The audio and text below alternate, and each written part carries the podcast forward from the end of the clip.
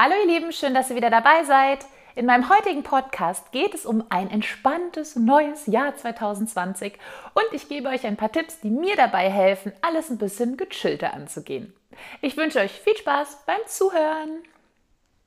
Auch wenn ich finde, dass man sich gute Vorsätze das ganze Jahr über fassen kann und auch sollte, lädt das Jahresende ja natürlich ein bisschen zum Nachdenken ein. Vielleicht überlegt man sich, was war besonders gut? Was war schlecht dieses Jahr? Habe ich meine Ziele erfüllt? Was könnte ich besser machen? Bin ich noch auf meinem Weg? Was ich auf jeden Fall in den letzten Jahren gelernt habe, ist, dass man seine Ziele und seinen Weg viel einfacher und besser verfolgen kann, wenn das Leben entspannt ist. Wenn der Terminkalender nicht aus allen Nähten platzt, wenn man genug Zeit für Freunde und Familie hat, wenn man auch seine eigenen Hobbys und Interessen verfolgt. Denn nur so hat man auch Energie und Muße für die Arbeit oder für Langzeitprojekte und die Kraft, sie durchzuziehen.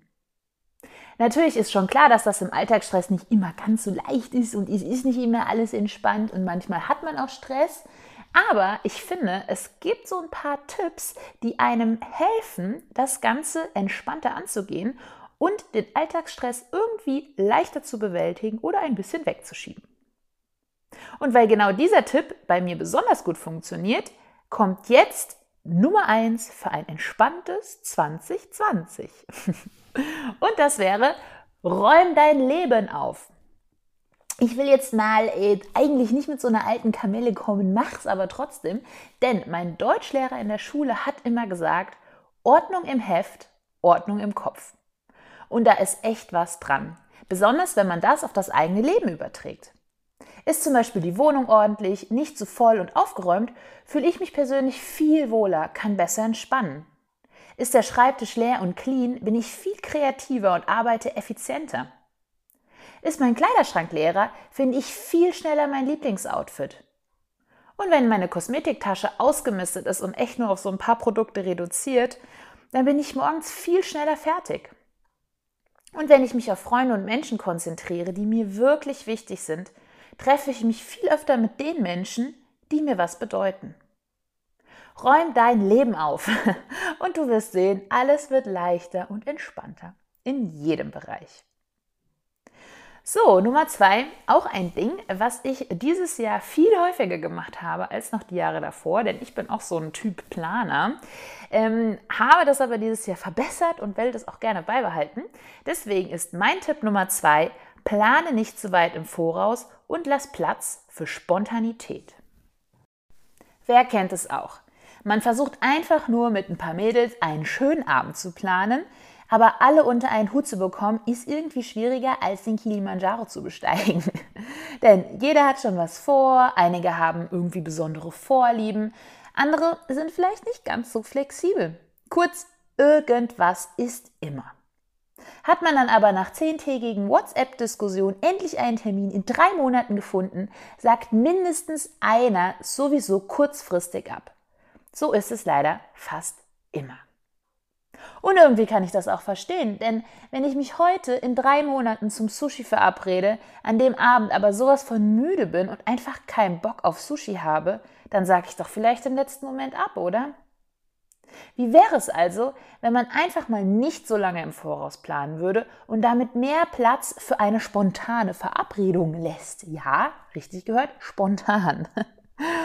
Denn wenn man nicht das gesamte Jahr durchplant und mehr darauf hört, worauf man genau in diesem Moment Lust hat, habe ich für mich festgestellt, dass ich viel entspannter bin. Wenn mein Terminkalender leerer ist und ich dafür öfter spontan was machen kann, worauf ich wirklich Lust habe, geht es mir irgendwie besser. Ich muss nicht ständig an meinen Freizeitstress denken und genieße viele Momente bewusster und intensiver. So, last but not least kommt natürlich auch noch und das wäre, versuche nicht immer alles perfekt zu machen und frag auch mal andere um Hilfe. Glaub mir, es ist okay, wenn du Leute einlädst und deine Wohnung nicht in jeder Ecke glänzt. Es ist okay, wenn deine mitgebrachten Muffins gekauft sind und es ist okay, wenn du früher Feierabend machst und kein Workaholic bist. Es ist okay, sich wirklich nichts zu Weihnachten zu schenken und es ist okay, keine Vorsätze oder Ziele fürs neue Jahr zu haben. Stress dich nicht. Du kannst nicht in jedem Bereich des Lebens perfekt sein und du bist es sowieso nicht, denn niemand ist perfekt. Und der Anspruch, es zu sein, ist für mich nur eins, nämlich unglaublich stressig. Wenn du aber doch mal den Anspruch haben solltest, den haben wir nämlich alle mal, etwas besonders gut zu machen oder besser als normal und dir wirklich etwas sehr, sehr wichtig ist, dann trau dich auch mal, deine Freunde oder deine Familie um Hilfe zu fragen.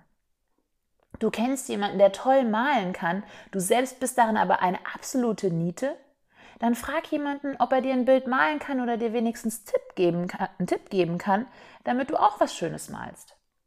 Du kannst nicht backen, möchtest aber einen tollen Kuchen zaubern, einfach weil es ein, ein besonderer Anlass ist. Dann frag doch jemanden, ob er dich dabei unterstützen kann. Back zusammen, lass dir Tipps geben. Ist eh viel lustiger, zusammen was zu backen.